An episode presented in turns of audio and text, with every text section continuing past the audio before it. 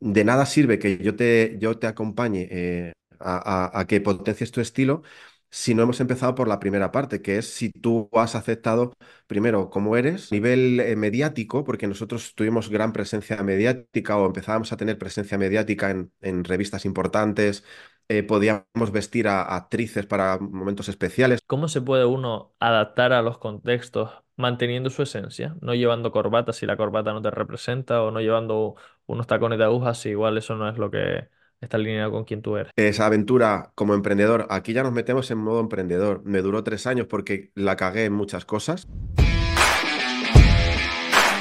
Bienvenido al podcast Historias de Emprendedores, creado por Empiésalo. Cada semana te traigo la historia de un emprendedor para que te sirva como inspiración para empezar. Antes de charlar con el invitado de hoy, quería recordarte que este episodio está patrocinado por la comunidad Empiésalo. Ya sabes que pienso que el mayor activo de los negocios son las personas y tienes una oportunidad tremenda aquí para conectar con gente que día a día busca romper con sus bloqueos, que día a día busca ser su mejor versión.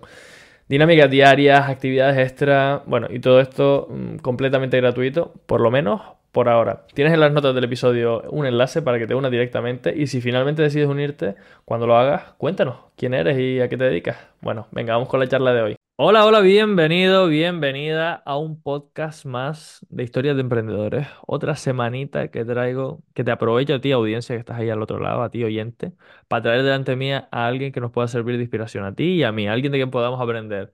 En este caso, hoy lunes, vamos a traer un- a un invitado que nos va a contar su historia, que nos va a contar su recorrido, sus cagadas, sus aprendizajes. Después, al final del podcast, como suelo hacer, voy a plantearle una pregunta un poco más tabú, un poquito más de, salseo. No sé si sabes por dónde van los tiros, Carlos, pero, pero bueno, primero que nada te quiero dar la bienvenida. Muchas gracias por sacar este ratito para charlar, Carlos. Carlos Ávila. Te preguntaba antes que qué etiquetas te ponía, cómo te presentaba. Tú me dijiste, mira, yo, yo soy un tío que no le gusta ponerse etiquetas, que no define del todo, no hay nada que defina del todo lo que hago, pero bueno, la gente me entiende como asesor de imagen, ¿no? Carlos, bienvenido, muchas gracias por este rato. Bueno, pues eh, gracias a ti para empezar porque me apetece un montón. eh, para mí todo esto son aventuras y me gusta que me guíe alguien que me apetece y tú me apeteces un montón en este, en este caso. Así que eh, te doy las gracias a ti también por dedicarme tu espacio y por dejarme estar aquí y compartir con tu audiencia. Madre mía, cuántas cosas para empezar, ¿no? Eh, bueno, pues venga, vamos al lío, ¿no? Eh, porque yo al final no sé cuántas horas dura esto, pero yo me puedo enrollar mucho, así que eh, cuando creas, porque Fluimos, yo sí fluyo. flu- fluimos, fluimos. Si estamos aquí dos horas, pues dos horas. Si estamos una hora, pues una hora. Normalmente suelen durar 50 minutos la- las, entrevistas, pero, pero fluimos sin, con, con naturalidad y no te, no te cortes. La verdad que fíjate, para empezar ya, acabas de tocar ahí en, en el hueso porque dijiste, me gusta compartir con gente que me apetece. Y el otro día justo estaba comiendo con, con un amigo y que, es comercial, que tiene, es un crack, tiene unas relaciones brutales. Y le decía, oye, ¿cómo puedo, puedo mejorar mis ventas? Me decía, Javi, tío, es que a mí tú me pareces una persona de puta madre, un tío genial, que se te ve y es que eres buena persona, transmites, eres inteligente, escuchas, pero no me pones cachondo. Y tú me acabas de decir que te apetezco, entonces no sé si te pongo cachondo, Carlos, pero bueno, por lo menos que, que, que te apetece pasar un rato conmigo, eso me, me alegra, me alegra el día, porque el otro día este hombre me dejó dando vueltas a la, a la cabeza. ¿Cómo, me gusta que hables de ponerse cachondo? Porque además yo que trato con- de temas de, de- de lo corporal muchas veces, de, que, de cómo uno se gusta o se debería gustar, que es lo que yo quiero, ¿no? Que nos gustemos. Y eso tiene que ver con, mira, primero para poner cachondo a los demás te tienes que poner cachondo tú contigo. Y si tú aprendes a ponerte cachondo contigo y a, y a gustarte, creo que es más fácil por lo menos eh, el desplegar las armas de seducción, que creo que todos las tenemos y que a veces no las usamos. Así que, mm, pues venga, vamos a seducirnos. Vamos a seducirnos, Carlos. Mira, yo te querría preguntar, porque te puse la etiqueta de asesor de imagen, ¿no? Que es como la gente un poco puede eh, encasillar lo que hace. Pero como tú no tienes casillas, si tuvieras que mm, explicarle a mi abuela, que la pobre no tiene ni idea todavía tres años después de a qué me dedico yo, si tuvieras que explicarle tú a mi abuela a qué te dedicas, qué- o quién eres más bien, ¿quién eres, Carlos? ¿Quién, quién, quién eres para mi abuela? Bueno, pues Carlos es eh, un tipo que después de muchísimos años eh, en los que no se aceptó y no le gustó la persona que era, bueno, eso creía, ¿no? Eh, se dio cuenta de que la única manera de, de transitar por esto era empezar a aceptar que tu realidad es la que es y que la única opción que tienes es eh, gustarte, no hay otra. O sea, para mí es cuando la aceptación es, es la única opción, ¿no? Entonces, un tipo que ha, transitado durante muchos años eh, en, en esa sensación de no aceptarse y de no aceptar su realidad y que se dio cuenta de que eh, con eso podía ayudar a un montón de personas a través de la imagen, ¿no? De cómo eh, se, se perciben y de qué relación tienen con ellos mismos a través de su cuerpo, de su imagen y de su identidad visual, ¿no? Así que al final soy un tipo que lo que quiere es que la gente se sienta bien siendo quien es. Básicamente se da el resumen. No sé si tu abuela diría que me he pasado y me he enrollado mucho o me daría un abracito. Espero que te dé, espero que te dé un abracito, porque si no, que te... La, la, la otra opción es que te dé un guantazo, o sea, que espero que sea- espero que sea un abrazo. Oye, Carlos, y mm, eh, nos dices que después de transitar este camino, lo que y darte cuenta que a través del gustarte era donde estaban las respuestas, ¿cuál es ese camino, tío? Porque yo conozco un poquito de tu historia, me contaste que, habías trabajado para, para otras marcas y demás, que de hecho tuviste un emprendimiento previo a, este como asesor de imagen, entre comillas. ¿Cómo llegas hasta el punto en el que estás hoy? ¿De, de- de dónde vienes? Aquí es donde me puedo enrollar mogollón. Bueno, Enróllate, que esto es la eh, chicha. vamos a ver cómo, a ver cómo me sale hoy, porque cada vez lo cuento de una manera diferente. Eh, bueno, al final, fíjate qué curioso que cuando una persona como yo eh, venía de estar, eh, de sentirse incómodo con, con su físico, de no, de, bueno, de, de sentir que a lo mejor no era suficiente, todas estas historias, pero además hablo, aquí estoy hablando del cuerpo, del físico, de tu cara, de tu cuerpo, de cómo eres, de la parte corporal, ¿no? Eh, yo pensaba, bueno, pues que yo no tenía nada atractivo que ofrecer. Qué curioso que la vida dice, bueno, pues ahora para que te lo vayas creyendo un poco, te vas a dedicar a una cosa muy bonita que es trabajar dentro de las tiendas de ropa, vas a hablar de cuerpo, vas a hablar de imagen y vas a estar tú delante, ¿no? Vas a ser tú el que ayude a la gente, que les asesores, ¿no? Así que ahí fue el primer reto de, de yo mismo ver, bueno, pues que a lo mejor la percepción que tenía de mí no era tan real, ¿no? Y empecé a, a moverme por esos mundos de, de- de- las ropas, de los almacenes, de las tiendas. Y bueno, pues empecé como todo el mundo, eh, trabajando pues de dependiente, maravillosamente, allí colocando mis cosas y, y relacionándome con la gente, que era lo que realmente me gustaba, ¿no? Y ese primer tramo de vida, así como de, de- vida profesional, se convirtió en algo más, mucho más personalizado, porque accedía a otro tipo de tiendas, otro tipo de manera de atender, otro, otro, otro mundo, ¿no? Como mucho más personalizado. Y paralelamente yo iba mejorando mi relación conmigo, ¿no? El cómo yo me había visto y cómo me veía, ¿no? Cada vez mejor y cada vez me gustaba más. Y, aquí invito, hago ese, ese inciso a que la gente se permita no solo gustarse, sino decirlo, que está muy bien también, que no pasa nada. Eh, y bueno, pues yo me iba gustando más y además me iba dando cuenta que tenía un montón de cualidades y un montón de talentos que podía utilizar para ayudar a las personas a través de, de cómo se ponían guapos, ¿no? O cómo se veían, o incluso el que se sintieran identificados con lo que llevaban puesto, ¿no? Así que al final se convirtió más en, en, un acompañamiento sin yo saber cómo se llamaba eso, pues mira, era mi manera de estar con la gente y yo sentía que de alguna manera les estaba ayudando, ¿no? Aparte que, bueno, a nivel profesional, pues aprendí un montón de cosas, de tecnicismos, de un montón de, conceptos que me ayudan ahora eh, a hacer lo que hago, ¿no? Y realmente lo resumo así porque creo que lo que más puedo destacar de mm, 27 años de vida laboral eh, vinculado a la moda es precisamente el cómo yo le di el giro y lo convertí en una herramienta de expresión más que eso que la gente entiende como algo superficial, que nunca lo es, porque al final lo que uno decide ponerse y lo que no decide ponerse habla de quién es, ¿no? Y, y- y bueno, me metí más en eso, en esa harina, ¿no? En, en- en decir, bueno, ostras, pues yo con esto igual, eh, pues puedo hacer algo, ¿no? Y, y me llevó a montar mi propio atelier de, de de moda con mis propias propuestas, mis propios diseños y ahí pues eh, atender a la gente pues como siempre quise, ¿no? A mi manera y desde ese foco tan, tan diferente, ¿no? Esa aventura como emprendedor, aquí ya nos metemos en modo emprendedor. Me duró tres años porque la cagué en muchas cosas, de las cuales aprendí un montón. Eh, y, y al final intenté volver a las tiendas, pero ostras, es que eso ya no era para mí. Yo era, ya necesitaba hacer las cosas como yo las hago, eh, con lo bueno y lo malo de emprender, que es eh, hacerlo a tu manera, pero estando a veces un poquito solo y tomando esas decisiones que a veces dan tanto miedo, pero sí tenía claro eh, el para qué había llegado aquí y el por qué, y, y era esa manera tan distinta de ayudar a las personas a, a quererse y a gustarse. Nos dices que, que, bueno, que estuviste por tiendas, que esas tiendas te llevaron a, poner tu propio atelier, que en ese atelier hubo bastantes cagadas. Luego hay una pregunta específica de, cagadas, pero ¿cuáles recuerdas ti- tú con, con especial cariño de esa época del atelier? Eh, con especial cariño recuerdo el, el- el empezar a hacer las cosas como siempre habría querido hacerlas, ¿no? El, el, ostras, ahora lo que está ahí colgado, las propuestas que están ahí, eh, parten de mi visión, de cómo yo entiendo esto y cómo creé el espacio físico para que la gente se sintiera como en casa, ¿no? Las relaciones eh, tan bonitas que tuve, eh, los viajes que pude hacer para eh, ir a comprar tejidos a, a sitios increíbles, ¿no? Y a verme en, en otro rol distinto, ¿no? Al de la persona que trabajaba para terceros y ahora eh, ser el, el, digamos, un poco el, el dueño de mis decisiones y de mis cagadas, insisto, pero sobre todo el, el haber podido demostrarme o el haber podido verme en otro rol que, que pensé que no era para mí y de repente, bueno, pues empezar a tomar otra perspectiva que me, me educó a, a nivel empresarial en algunas cosas pero sobre todo para mm, apostar cada vez más por, por defender mi manera de hacer las cosas.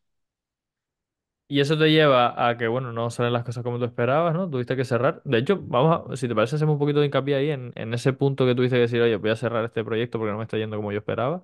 ¿Qué fue, cuál fue Sí. el, el- el indicador que te dijo, mira, por esto, o sea, ¿en qué momento tomas la decisión de cerrar un negocio?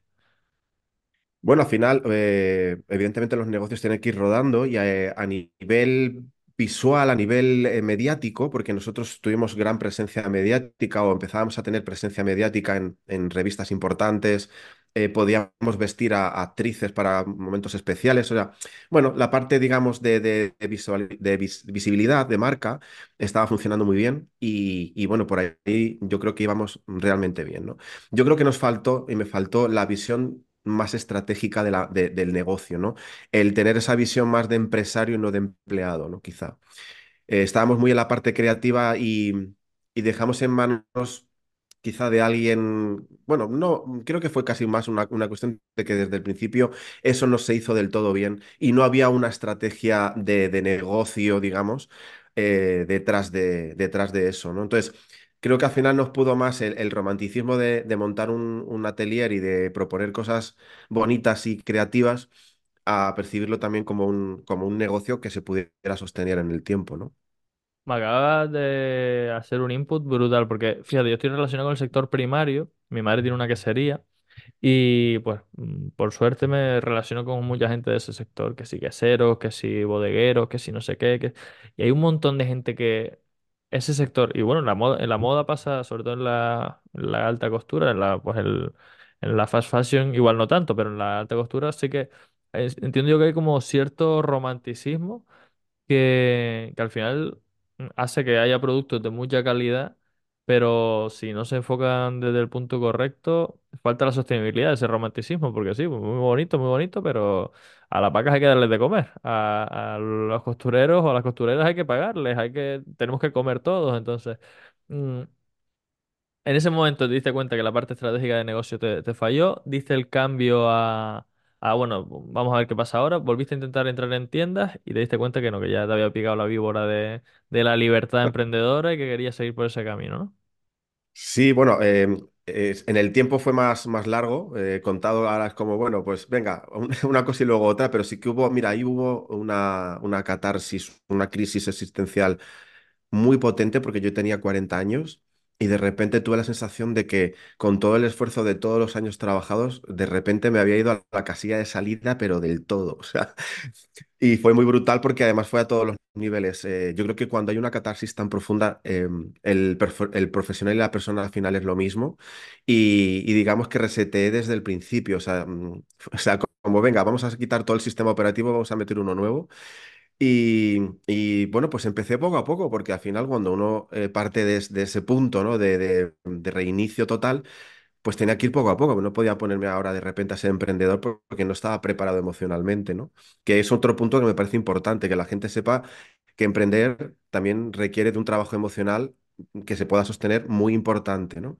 Entonces, bueno, entendí que tenía que volver a empezar a generar sobre todo eh, eh, la, la sensación de que eh, volvía a estar en el mercado de que todavía era una persona que podía estar eh, dentro del mundo laboral en los comercios y a, capitalizarme otra vez, porque me había quedado sin un chavo, pero total, ¿no? Eh, eh, es verdad que lo que sí hicimos bien es cerrar la empresa sin, sin ningún tipo de deuda, que me parece ya todo un triunfo. O sea, que fíjate el aprendizaje, ¿no? Entonces, bueno, volví al mundo de las tiendas. Yo creo que volví primero para eso, para volver otra vez a reactivarme y volver a generar esa confianza en mí. Y luego para eh, darme cuenta de que eso ya para mí se había terminado, ¿no? Era como, bueno, pues eh, he aprendido mucho, pero a mí estos horarios, a mí esta esclavitud de estar en un sitio físico sí o sí, aunque no vaya nadie a verte, a mí me estaba matando por dentro, ¿no? Sentía que que era una etapa vital ya, oye, pues con 46 años, mm, pues tomar decisiones, ya no estás como para pensártelo mucho, ¿no?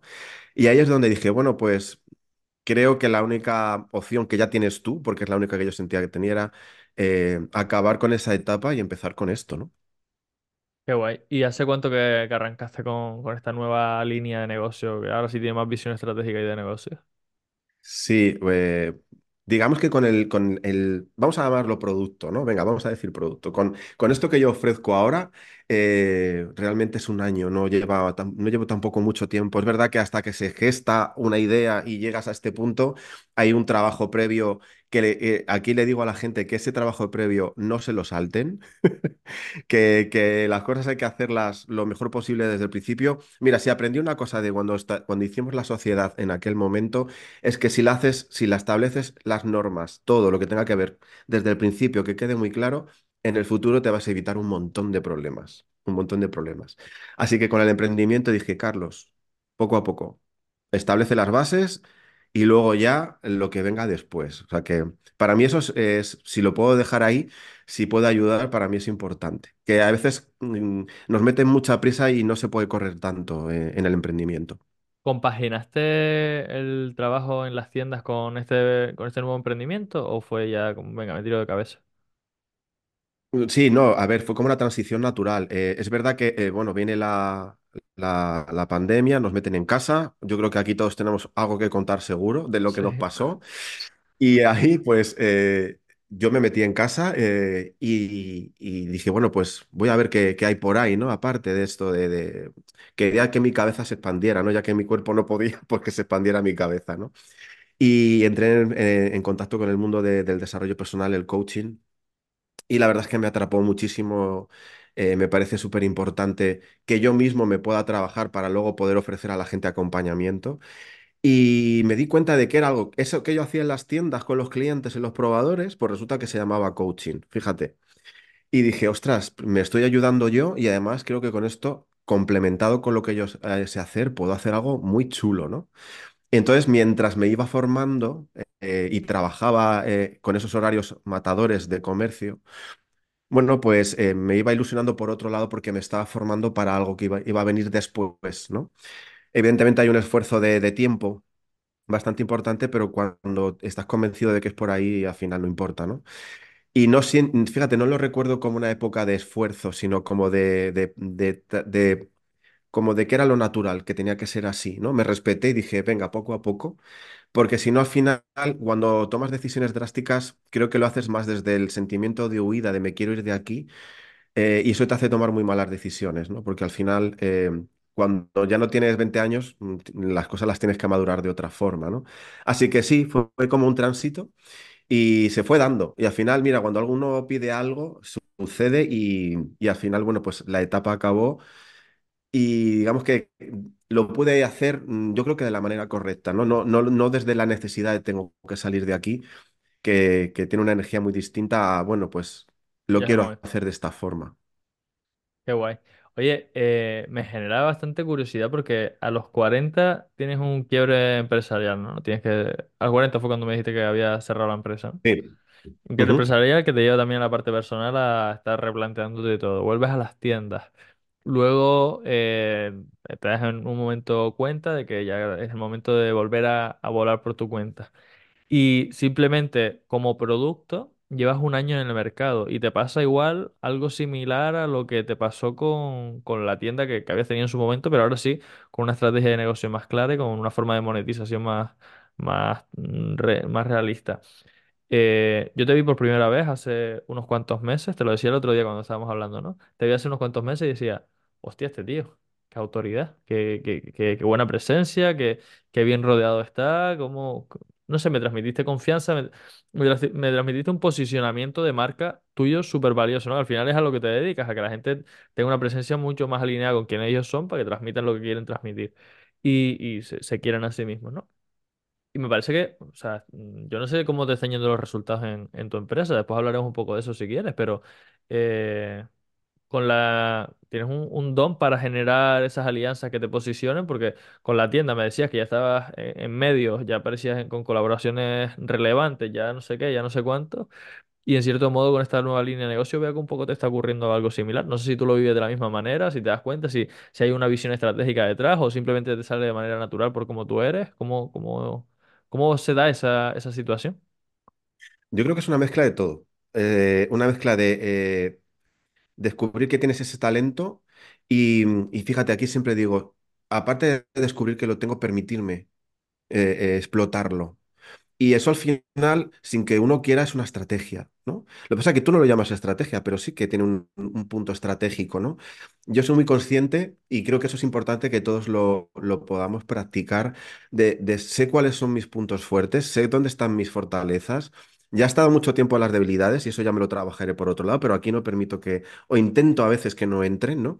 Y yo soy muy consciente de, lo que yo genero, de, lo que mi imagen y mi persona genera pero también es un- el resultado de un trabajo de mucho tiempo, ¿no? El, el ser consciente de que tú a través de eso eh, estás generando una imagen, estás generando una sensación eh, y luego el entorno, eh, Javi. Creo que una cosa de la que sí me siento muy orgulloso es de que he cuidado mucho, mucho, mucho el entorno. Creo que es fundamental que sepamos cuando estamos emprendiendo o en cualquier cosa de la vida, pero bueno, ahora que hablamos de emprendedores que nos rodeemos de las personas adecuadas que nos potencien, con las que podamos hacer esas alianzas. Y siento que de alguna forma em, todo lo que me ha ido pasando me ha preparado de alguna forma para llegar hasta aquí, ¿no? A, a este punto. Y oye, que luego desde fuera la gente, porque también tenemos que preguntar fuera, tenemos que ser un poco curiosos, ¿no? Porque luego en nuestra cabecita nosotros creemos que estamos llegando de una forma a la gente, pero si no preguntas fuera no sabes si es real o es solo producto de tu cabeza, ¿no? Y que alguien como tú un día pues me pueda ver por ahí y decir, ostras, me pasó esto contigo y parece que llevas poco tiempo en esto, ¿no? ¿Cómo, cómo se consigue eso? Pues yo creo que teniendo muy claras las bases de lo que tú quieres hacer y de sobre todo de los valores que quieres comunicar. Y eso se hace si eres auténtico y si lo haces desde una verdad, ¿no? Al final, eso no se puede, no se puede fingir, ¿no? Y creo que es lo que más atrapa luego incluso de que te quieran comprar. Porque al final hay cosas que, que yo digo que es vender es sin vender. Y tú de eso también sabes, ¿no? Eh, y, y eso es un trabajo de, de ser constante y de, y de ser muy fiel a ti. Y de creer mucho en que si es por ahí, tiene que ir por ahí, ¿no? Incluso eso te ayuda a la hora de comunicar, de tu comunicación. Porque mm, yo ya que tengo clara mi línea, yo intento no desviarme de ahí. ¿Y eso que conlleva? Pues muchas veces es ser muy valiente, ir en contra de muchas cosas que hay ahí fuera que te dicen que por ahí no es y, defender lo tuyo. Y bueno, pues yo no sé si voy muy rápido o lento, pero lo que sí sé es que estoy haciendo las cosas como quiero. Qué guay. Eso es lo más importante, Carlos. Para mí eso al final es lo que nos va dando esa, esa chispa interna, ¿no? Ese sentirnos bien. Que, que- primero cono- que nos conozcamos y luego que trabajemos eh, desde ese autoconocimiento. Me parece brutal. Oye, Carlos, me gustaría preguntarte, te decía antes que más adelante íbamos a hablar de, íbamos a meternos más de lleno en las cagadas. También tú espolvoreaste un poquito por encima que en el atelier que montaste hubo cagadas. Ahora en este nuevo proyecto que es a través de tu marca personal, me imagino que, que también ha- habrá habido alguna que otra. Te quería, te querría preguntar, ¿cuál es? No sé si tienes una que te venga a la cabeza que digas, Buah, mejor por ahí que no vaya la gente, que tenga esto en cuenta y que deje, que deje fluir, que no, que, que ese no es el camino, que deje fluir el agua por ese caudal, ese, por esa línea que por ahí no es, y que vayan por el otro lado. ¿Qué cagada recuerdas tú que significara un punto de inflexión para ti? Em, quizá más que una cagada concreta es el desde dónde estaba haciendo las cosas, que creo que esa es la cagada mayor, por lo menos en mi caso, ¿no? Em, yo lo que tengo muy claro es que eh, lo que tú no sepas hacer, que te ayude a alguien a hacerlo o que te enseñen a hacerlo, ¿no? Y eso se trata eh, pues, de elegir a la persona adecuada para que te acompañe en eso que tú necesitas que esa persona te pueda aportar. Entonces, estoy muy a favor de contar con mentores, con bueno, pues, gente que sepa de algo que tú no sabes y que lo necesitas. Creo que es importante que elijas al profesional adecuado. Y no al profesional que está ahí fuera haciendo más ruido, no al profesional que de repente es el que más anuncios sale y el que te dice que esa es la única estrategia que hay para conseguir el éxito o como lo queramos llamar. Creo que eh, la mayor cagada fue al principio del todo con, con el desconocimiento y el, bueno, vamos a salir y que la gente sepa quién soy, el, el no haber sido fiel 100% a eso, que yo, que yo sentía que era como yo quería hacer las cosas y dejarme llevar un poco por el brillo al principio, ¿no? Por, por lo, lo más llamativo. Y creo que la cagada es precisamente el, yo sé que por aquí no es, pero en el fondo la inseguridad me hacía no hacerme caso. Y en el momento en que dije, bueno, pues así no me está funcionando, no me estoy sintiendo bien, eh, ¿por qué no empiezo a elegir realmente a las personas que entiendan quién soy yo y cómo necesito yo las cosas?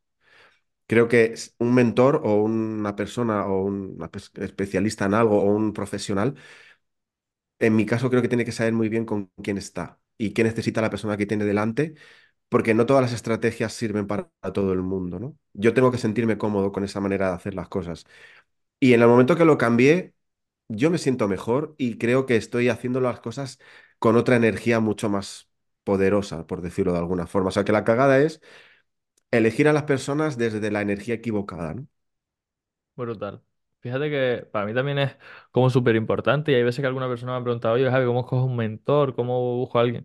Y yo digo, tío, mira, puede que tenga lo que tú decías, ¿no? Todos los brilli brillis por fuera que tú quieras, que si esos brilli brillis no están alineados con tus valores, para mí son, para mí mi brújula son mis valores. Si no están alineados con tus valores, pues igual no es el, el camino correcto. ¿Se puede aprender de esa persona? Probablemente se puede aprender, pero si no, eh, los valores no están alineados sean similares o sean los mismos o sean parecidos, eh, el recorrido juntos va a ser más bien corto y no va a ser tan potenciador como podría ser de otra manera.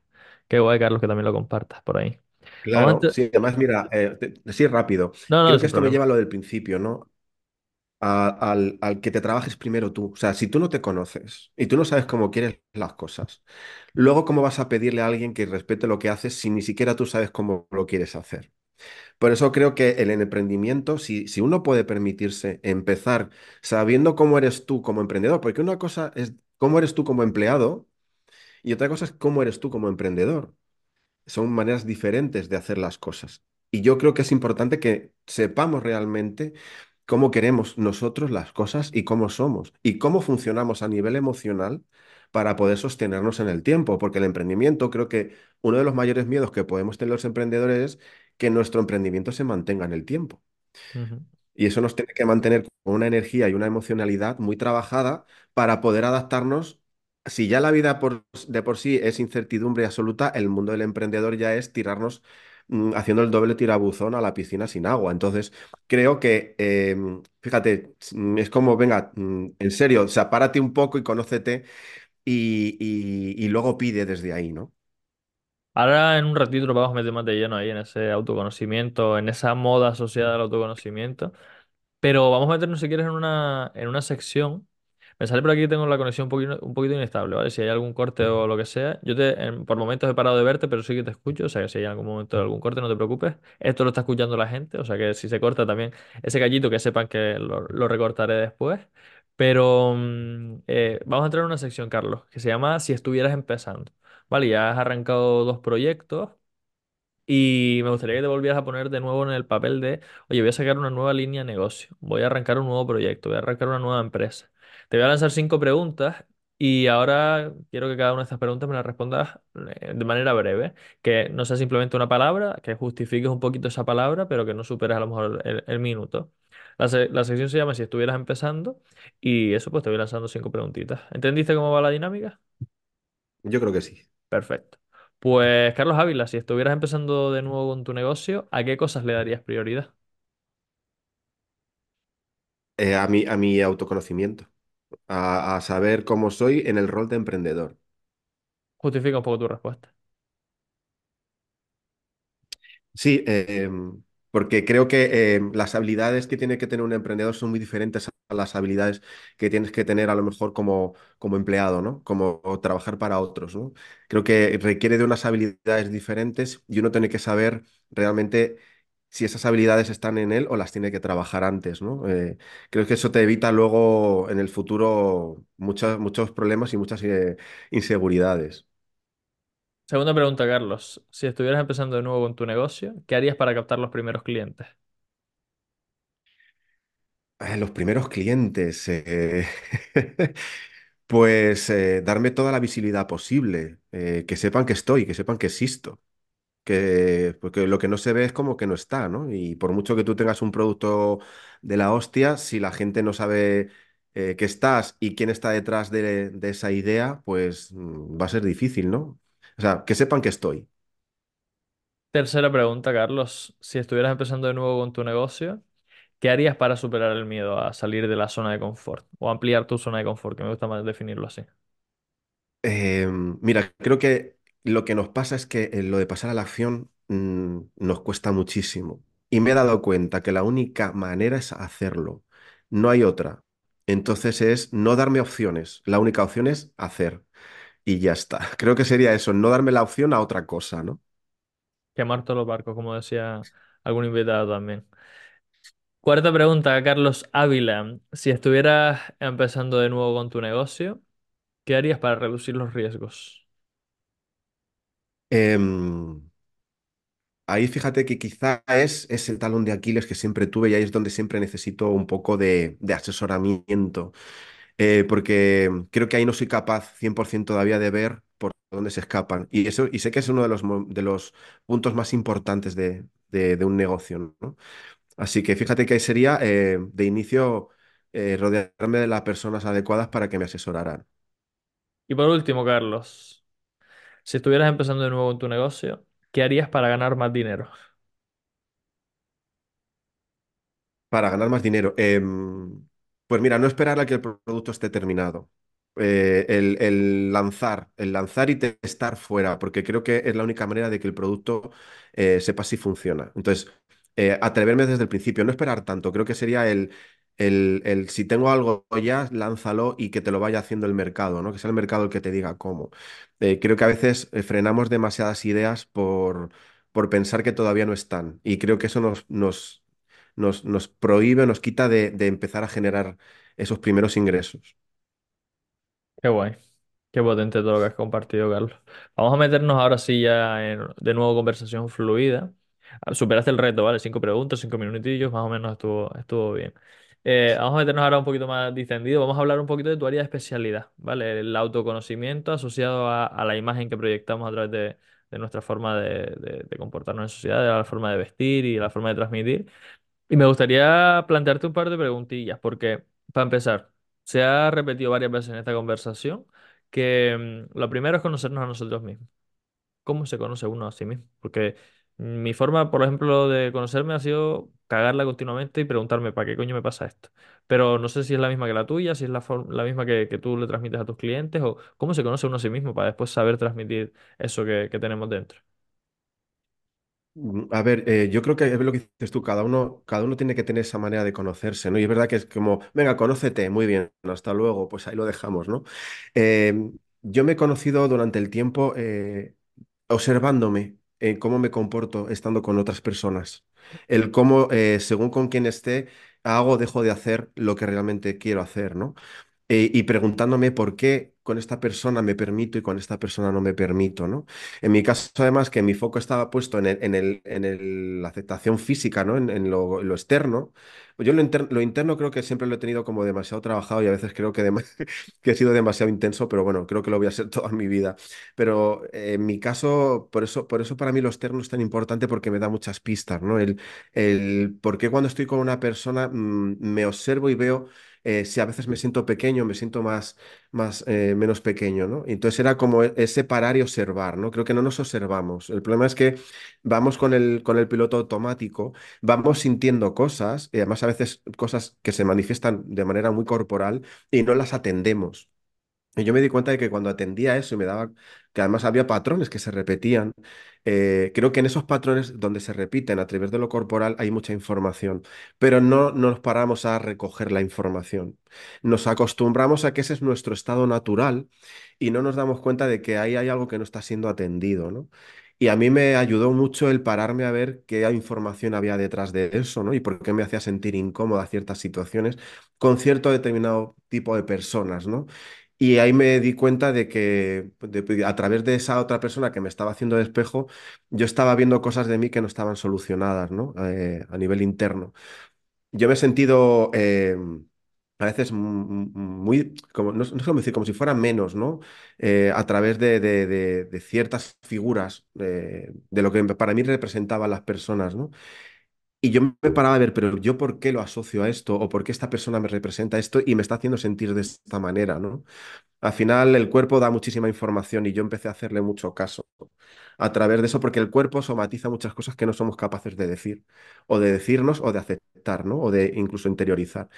Y por eso para mí el cuerpo es tan importante, porque creo que tiene mucha información. Así que para mí fue como ese cambio, ¿no? El empiezo a escucharte más a nivel corporal, porque la cabeza sabes tú que a veces mm, es nuestra peor enemiga y, y en el momento que quité un poco de mente y le puse un poco más de atención a, a- mi cuerpo, pues eh, creo que por ahí es donde empecé a realmente a avanzar y a darme cuenta de, de muchas cosas de mí. Y cómo se fusiona esta parte de conocerte a ti mismo, en tu caso a través del cuerpo, en mi caso a través de la acción, los errores masivos y también la reflexión profunda, ¿no? Yo soy mucho de eso. Mi, mensaje es acción masiva y reflexión profunda. Eh, Vale, ya nos conocemos un poco, pero ¿cómo podemos asociar esto con nuestra forma de transmitir a través de la ropa? Porque yo te lo decía el otro día, ¿no? Que, al final, bueno, pues yo hay veces que voy con una camiseta que tiene el cuello pasado y hay veces que tengo un agujero en, en el calzoncillo y voy tan tranquilo por la vida, pero que igual eh, eso también está, bueno, igual no, es un hecho que eso está representando quién, quién soy yo. Soy un poco más despistado con ese asunto, no le presto tanta importancia. Y también me di cuenta el otro día hablando contigo que yo represento que no le doy tanta importancia a mi imagen física eh, en ese sentido, que igual no cuido tanto la ropa que utilizo o los pantalones que, que llevo, pero también se me estaba pasando a, otro, no, no es que se me estuviera contagiando, ni mucho menos, sino que estaba también representándolo con otra serie de acciones que igual no me cuidaba la alimentación o igual no sé qué. Entonces, eh, más en concreto en tu área, ¿no? Al final, eh, transmitir a través de de la ropa ¿Cómo esa parte de autoconocimiento se, se puede llevar a- a la ropa? Porque yo tengo claro que soy un tío decidido, tengo claro que soy un tío ya para adelante, eh, tengo claro que tengo que transmitir o quiero transmitir juventud, porque soy, sigo siendo joven, aunque me veas aquí con entrada, sigo siendo joven. Eh, y claro, yo eso trato de transmitirlo a mi manera con mi ropa. Voy siempre en camiseta, la mayor parte del tiempo voy en pantalón corto y no sé qué y no sé cuánto. Pero igual eh, no lo estoy haciendo del todo bien, o igual no me estoy dando cuenta de matices. ¿Cómo se asocia una parte con la otra, tío? A ver, yo siempre digo que para asesorar, para que primero yo pueda asesorarte a nivel eh, estilo, ¿no? Eh, primero tengo que saber eh, de dónde partes tú, ¿no? De cómo, de- primero de cómo es tu vida y de cómo es, de cómo es tu universo y de cómo entiendes tú las cosas. Em, y, y fíjate, lo decía el otro día en una, en una charla, de nada sirve que yo te, yo te acompañe eh, a, a- a que potencies tu estilo si no hemos empezado por la primera parte, que es si tú has aceptado primero cómo eres, ya no digo quién, aquí vamos a hablar del cómo, de cómo es tu cuerpo, de cómo es tu cara, de que sepas que esa es tu realidad, de que la aceptes incondicionalmente para poder empezar a trabajar desde esa aceptación, porque eh, si no, de poco va a servir que yo te dé unos consejos o que nos vayamos a hacer unas compras si, si a ti no te gusta cómo eres. Es que mm, partimos de un, de un lugar mm, que no, que no va a ayudar para nada. Entonces, eh, hay gente que dice, es que yo no tengo estilo. Bueno, es que a lo mejor tu estilo es no tenerlo definido. Eh, creo que compramos muchos conceptos muy absolutistas y yo soy voy muy en contra de eso, ¿no? Eh, si tú sientes que tú estás transmitiendo ya una, un- una frescura, una naturalidad o eso que tú transmites con tus camisetas, Probablemente es que es por ahí. Lo que luego podamos a poder ver es, sabiendo quién eres tú, el mensaje, el producto y todo lo que vaya asociado a quién eres tú y a tu universo, porque yo veo a la persona en el centro y luego para mí es importante ya no solo la persona, sino lo que le rodea, ¿no? Todo lo que tiene, todo lo que comunica. Entonces se pueden matizar con ciertas cosas, pero lo importante es que primero sepamos eh, de dónde partimos y si tú ya has aceptado cómo eres y, y, y cómo, y, y cómo comunicas, porque al final la imagen es una herramienta que es un complemento a lo demás. Entonces, si, si partimos de ahí, evidentemente, ¿qué pasa? Que se, es como que eh, reeducas tu mirada, ¿no? De repente se te empiezan a abrir un montón de posibilidades eh, que hablan de ti, porque cuando uno va a comprar a una tienda, su mirada ya está educada porque ya va a lo que sabe que le funciona o a lo que creía que le funcionaba. Yo lo que quiero es que abras un poco esa mirada y empieces a ver que eh, se pueden potenciar incluso con otras cosas, ¿no? Ya no solo con lo que te pones, sino eh, a- los, colores, eh, un montón de cosas, ¿no? Entonces, al final es como una consecuencia natural, ¿no? Delante del espejo, además, es un trabajo muy bonito, porque es ahí donde puedes hacer tangible todo lo que estaba en la cabeza y te das cuenta, además, de que tu cuerpo tiene un montón de particularidades que se pueden potenciar. Y cuando tú te empiezas a gustar todavía más, digamos que tu, tu mirada ya se está ampliando, ¿no? Que es lo que yo quiero.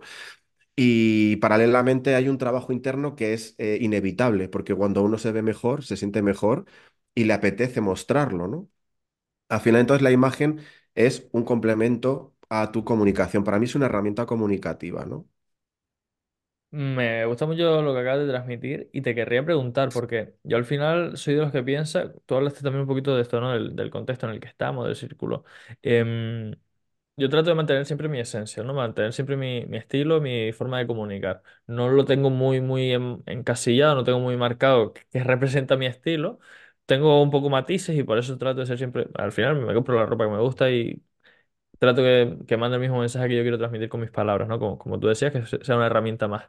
Pero dependiendo del contexto, de, eh, nosotros transmitimos de una manera y también es importante que la otra parte nos, nos entienda. Entonces, soy de los que piensa que, que, en cierto modo hay que adaptarse un poco y no es lo mismo que vaya a una reunión con empresarios, que llamo yo, que van todos de traje y corbata, a que vaya a un entorno más emprendedor digital, que igual voy en pantalón corto y chanclas y ahí voy- sigo yendo en camiseta, pero voy con un pantalón largo.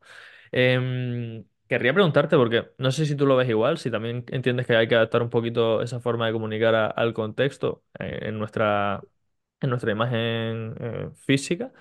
Y mm, si crees que sí, ¿cómo se puede uno adaptar a los contextos manteniendo su esencia? No llevando corbata si la corbata no te representa o no llevando unos tacones de agujas si igual eso no es lo que está alineado con quien tú eres. Claro, aquí, aquí también tenemos que ser un poco más valientes, ¿no? Aquí quiero, siempre digo, em, por un lado, si tú sabes, eh, de manera incluso que a ti te facilite el, el que la gente te pueda escuchar o que pueda saber quién eres, em, si tienes que adaptar algo eh, para el entorno en el que estás, míralo como una manera de facilitar a los demás que sepan y entren, ¿no? Y, y conozcan quién eres tú. O sea, utilízalo a tu favor. Eh, creo que en eso eh, habría como menos resistencia, ¿no? Porque no es que yo esté siendo otra persona, sino que estoy eh, ofreciendo una faceta de quién soy, porque sé adaptarme al medio, porque me lo estoy facilitando a través de eso y lo que estoy haciendo es em, eh, como que la puerta de entrada para que sepan quién soy sea más fácil, ¿no?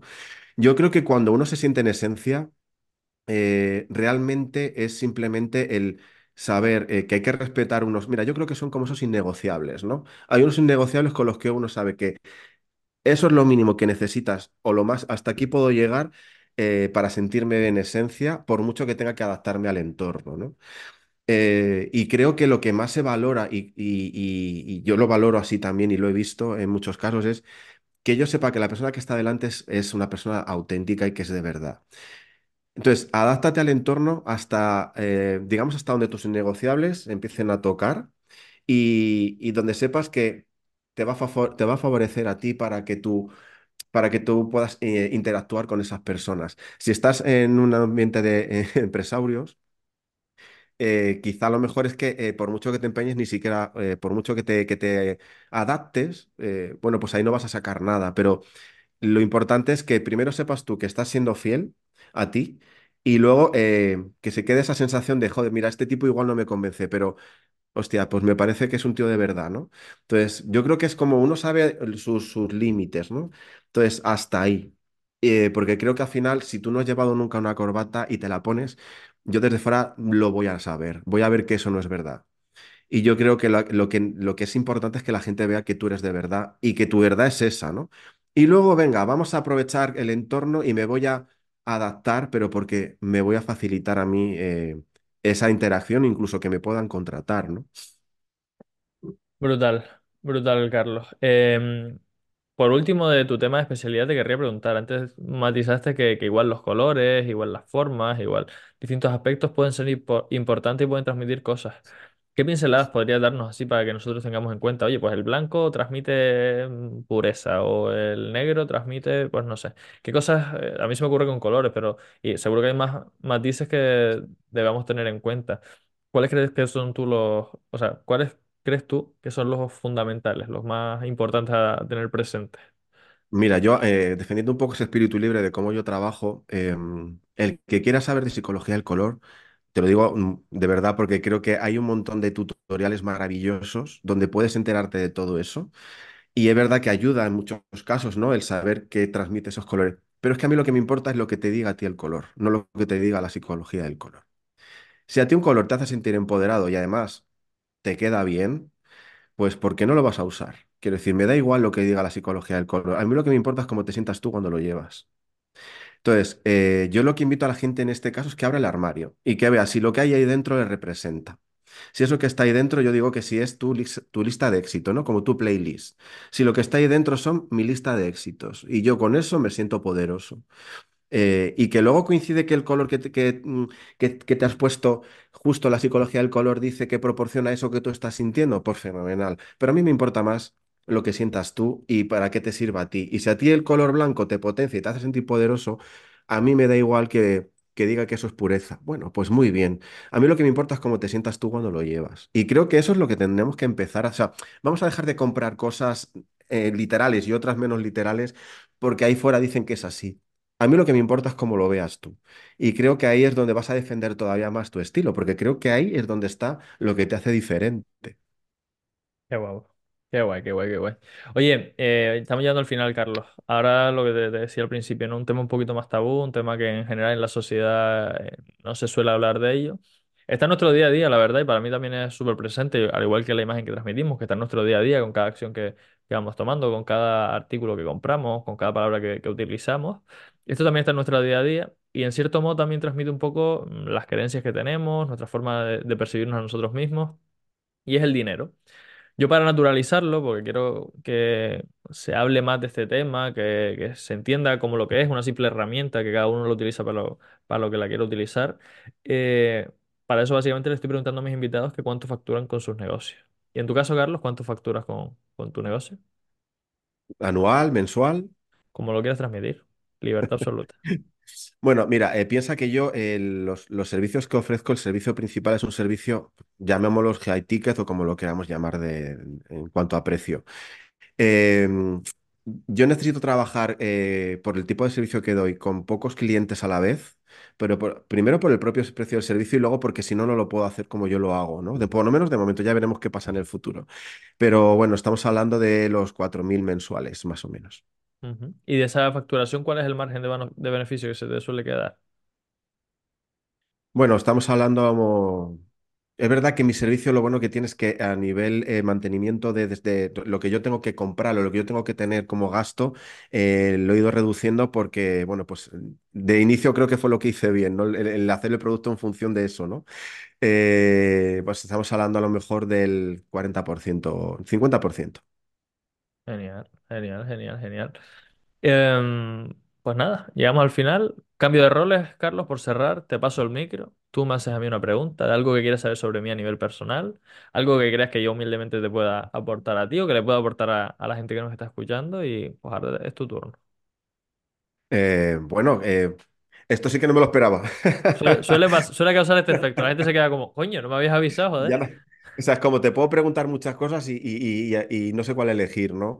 Em, bueno, pues para conocerte a ti, em, ¿qué es em, lo que te, lo que te, lo que te reta a ti de esto que yo, que yo propongo, ¿no? ¿Cómo, cómo, cómo te verías tú enfrentándote a esto, ¿no? De, de hostia, voy a ponerle atención a, a- a saber cómo soy a nivel físico, cómo es mi cuerpo, si, si eso lo he, lo he- lo he- lo he aceptado y luego cómo puedo... mejorar yo o, dar otra versión más potenciada de, de quien soy a través de, de esa herramienta, ¿no? Pues fíjate, en cuanto a mí. que yo creo que es igual una respuesta que tengo más, más presente porque estamos hablando de mi película. Yo creo que mi reto con respecto a ti, a tus servicios y a lo que haces es precisamente lo que comentabas, ¿no? El darle la prioridad que corresponde a, a la imagen que transmito con mi parte física. Porque yo le doy mucha importancia a la comunicación, mucha importancia a lo que tengo aquí dentro. Y, igual mi, ropa, mi forma de, estar, mi, y ahí le doy la importancia justa. No priorizo tanto y no invierto tanto dinero. mm, Soy un poco más, más despistado ahí. Y creo que igual eh, mi reto está ahí, mi dificultad está en ese punto, como objeción para que tú lo tengas en cuenta con clientes como yo. Oye, eh, que, que- igual no le doy tanta importancia y querría dársela, pero ahora mismo tengo otras cosas en, en la cabeza y igual no veo que sea tan, tan útil eso como, pues, por ejemplo, salir por la tele o conseguir una colaboración para salir por no sé qué sitio o hacer no sé cuánto. Y con respecto a cómo potenciar tú más tu mensaje, yo la verdad que mm, me flipa, ¿no? Porque al final tienes súper, súper claro cuál es el mensaje. Yo creo que se ha ido viendo a lo largo de, esta conversación que siempre acabamos llegando al mismo punto, al mismo punto de unión, que es que te conozcas tú y que de quien tú eres transmitas. Por lo menos eso es lo que a mí me, me has ido comunicando. Em, yo igual, desde tu esencia también, trataría de polarizar un poquito más, de ser un poquito más marcado en tu forma de, de transmitir eso. Porque mm, al final, al polarizar, estamos atrayendo a nuestro círculo a gente que es más fiel a nosotros, que está más, que nos acompaña de, más cerca. Y bueno, de todos modos, no, para llevar un año no te va nada mal. 4.000 euros de facturación, 2.000 euros de beneficio aproximadamente. Eh, está más que genial eso a un año, repito. O sea, muchos querrían estar en, en esa situación, incluso yo. Yo querría estar en esa situación de unos 4.000 estables. O sea, eh, hay meses que sí, hay meses que lo supero, hay meses que estoy por debajo. O sea, yo soy más inestable, esa, esa recurrencia es la que me, me cuesta, pero estás haciendo las cosas de puta madre, tío. Está, está yendo bien y te diría que, que eso, que si acaso en el punto de, de polariz- de- en el punto de polarizar un poquito más, mm, con tu comunicación sería donde generarías más hate, pero también generarías más, más fieles que te, que te acompañen de cerca. Pues te lo recojo y además es que es eh, la casualidad de que por ahí es por donde me he dado cuenta de que mm, primero me apetece más porque me estoy expresando y estoy diciendo lo que digo sin filtros y, y veo que es donde realmente em, está viendo la gente el valor diferencial. O sea que te lo recojo, pero digamos que ya estaba en el camino, así que esto me sirve como para decir, pues sigue por ahí. O sea que muchas gracias. Genial, genial. Carlos, ¿cuáles son tus coordenadas? ¿Dónde te puede encontrar la gente? ¿Dónde pueden saber de ti, de tus servicios, de lo que haces? Pues mira, em, eh, como Instagram es maravilloso para que esté todo más o menos concentrado ahí, pues en mi Instagram, que es eh, Carlos Ávila Imagen, eh, he hecho un Linktree pero que me ha quedado precioso, por cierto, donde está todo, donde me pueden ver la página web, que invito a que la vean porque es una página web que se ha hecho de una manera muy distinta, solo por la curiosidad de saber que se pueden hacer las cosas a nivel creativo de manera diferente. Eh, y ahí están todos pues, talleres, eh, los servicios que vendo como eh, de asesoría un poco más express para los que necesiten empezar a conocer esto y, quieran invertir un poquito al principio y ver realmente si esto les funciona. O sea que está todo ahí en el perfil, en ese Linktree. Así que les invito a que vayan ahí a curiosear y a ver cómo me está quedando el feed, que joder, que me lo estoy currando un montón. Pues perfecto. Carlos Ávila Imagen, decías, ¿no? Eso es. Perfecto. Pondré abajo las notas del, del episodio, tanto tu Instagram como tu web, si te parece. Y a la gente que nos está escuchando, yo creo que si llegaron hasta este punto, quiere decir que, que gusta lo que hemos estado compartiendo. Mm, casi una horita charlando, o sea que les invito a que se guarden el podcast. Si están en Spotify, que le den cinco estrellitas por ahí, que se guarden el podcast para que escuchen el siguiente episodio que tengamos, que no sé si será este jueves o el próximo lunes con otra, con otra entrevista. Y a ti, Carlos, tío, mm, mil gracias de nuevo por sacarme este ratito para charlar, mil gracias por compartir todo tu conocimiento, toda tu experiencia y tu historia. Y nos vemos por las redes. O cuando me vaya para Madrid, que en breve estaré por ahí. Bueno, yo como soy un enamorado de las islas, mejor mm, me voy yo para allá. Venga, pues perfecto. Pues aquí te espero, aquí te espero. Un Un besito. abrazo, muchas gracias. Gracias. Chao, chao. Chao, chao. Ya sabes lo que dice Luis Ramos siempre en su podcast. Pasa la acción. Es ahí donde realmente se generan los resultados. Como aquí no podía ser de otra forma, yo te invito a que lo empieces. Empiézalo. Empieza esas cosas que sabes que tienes que hacer y que no estás haciendo todavía. Coge uno de los consejos que te ha dado este emprendedor y da un paso. Empiézalo.